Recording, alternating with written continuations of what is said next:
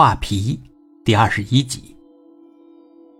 慧可给小芳打来电话。慧可是小芳的师弟，也是很小就跟着道长修行，只不过呢，他是正式拜了师傅，学了道长的全套知识。而小芳是女生，道长从未收过女徒弟，所以道长只是跟小芳讲些人生道理，别的就没有多说什么。慧可从小就跟小芳关系很好，慧可问起小芳的情况，小芳迟疑了一下，她在犹豫，要不要把她的喜事告诉师弟。她决定不提那件事。按理说，这终身大事至少跟道长说一下，这是最起码的礼貌。道长毕竟是把她从一个小娃娃养成如今的大姑娘，跟父亲一样，至少。应该先征求一下道长的意见。可小芳当时管不了那么多了，事后想起来，才明白自己的缺失。好，挺好的。小芳吞吞吐吐的语气引起了慧可的怀疑。你到底怎么样啊？好，挺好。慧可沉默了半分钟。你在哪儿？小芳说了地点。咱们离得不远，我来到这个城市了，我去看看你吧。小芳在支吾。不不不用吧，太麻烦了。他是在推脱，并不是很欢迎慧可。慧可只好告诉他实情。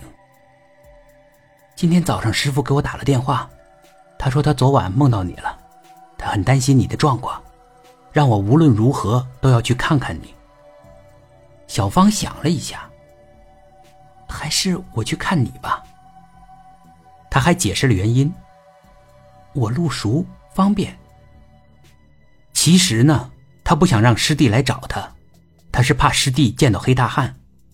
他还想弥补弥补他的缺失，找个时间跟道长说说黑大汉的事，也算有个交代。师弟同意了，他们约在一个酒店见面。师弟看见他，就盯着他看了又看。小芳让他点菜，他也不回答，就是盯着小芳瞧。小芳只好自己点了，全是素菜。你你干嘛这样看我呀？师弟不吭声，他甚至凑到小芳面前十厘米处，盯着小芳的额头看，然后他坐回到椅子上，叹了口气。到底怎么了？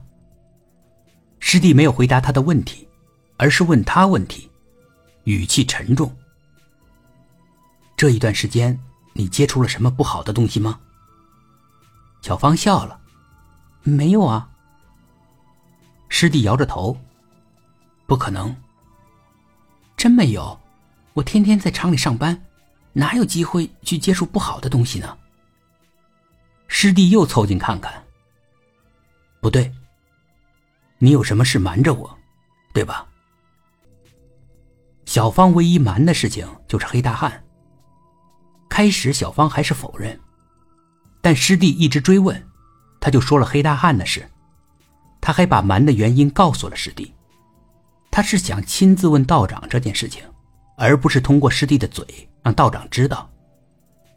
他认为，这会让道长更好受一些。师弟对小芳的解释没有兴趣，他只是对黑大汉有兴趣。